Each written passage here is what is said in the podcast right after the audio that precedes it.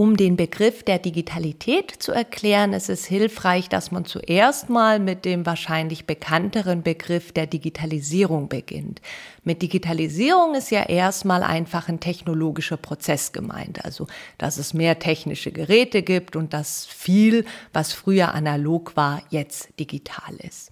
Hm, wichtig ist jetzt, wie wir von dieser Digitalisierung zur Digitalität kommen. Und das liegt daran, dass durch diese technologische Entwicklung es dazu kommt, dass unser aller Handeln zunehmend mit Technologie verbunden ist und sich dadurch dann auch teilweise sehr, sehr grundlegend verändert.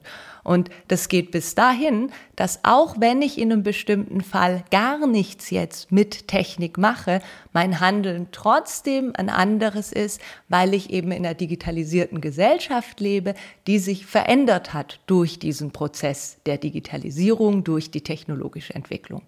Das klingt jetzt sehr abstrakt, aber ich glaube, man kann das sehr, sehr gut an einem Beispiel deutlich machen. Wenn ich mich ähm, sehr, sehr früher, also noch als Kind mit jemandem verabredet habe, dann war das klar, dass man einen sehr festen Termin vereinbart hat und auch ganz klar festgemacht hat, an welchem Ort man sich in irgendeiner Form treffen will. Heute ist Verabreden so, dass man eher sagt, ja, lass mal schauen, ob wir Ende der Woche noch Zeit finden, wäre doch schön, noch mal was trinken zu gehen. Das liegt dann natürlich daran, dass einfach ähm, fast jede Person mit dem Smartphone unterwegs ist. Ich ganz flexibel sagen kann, ach, guck mal, bei mir passt jetzt übrigens um 13 Uhr und die andere Person dann zurückschreiben kann, ach ja, klar, dann lass uns doch vielleicht hier und da in diesem Café treffen.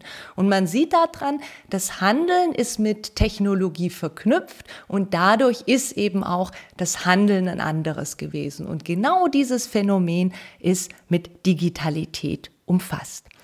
Kurz zusammengefasst oder so als Zwischenfazit könnte man also sagen, wir kommunizieren anders, wir arbeiten anders und ganz wichtig ist es dann eben auch, wir lehren und lernen anders. Und das ist dann das, was wir für die Pädagogik mitnehmen müssen, dass wir eben sagen, wenn wir diese Digitalisierung aufgreifen wollen, dann kann es nicht einfach nur darum gehen, dass wir sagen, jetzt teilen wir eben Tablets aus, aber lehren und lernen genauso weiter, wie wir das zuvor gemacht haben, sondern wir müssen müssen uns die Frage stellen, was hat denn der gesellschaftliche Wandel, der durch die technologische Entwicklung angestoßen wurde, mit der Bildung gemacht? Und wie können wir auf diese Weise dann auch anders lehren und lernen.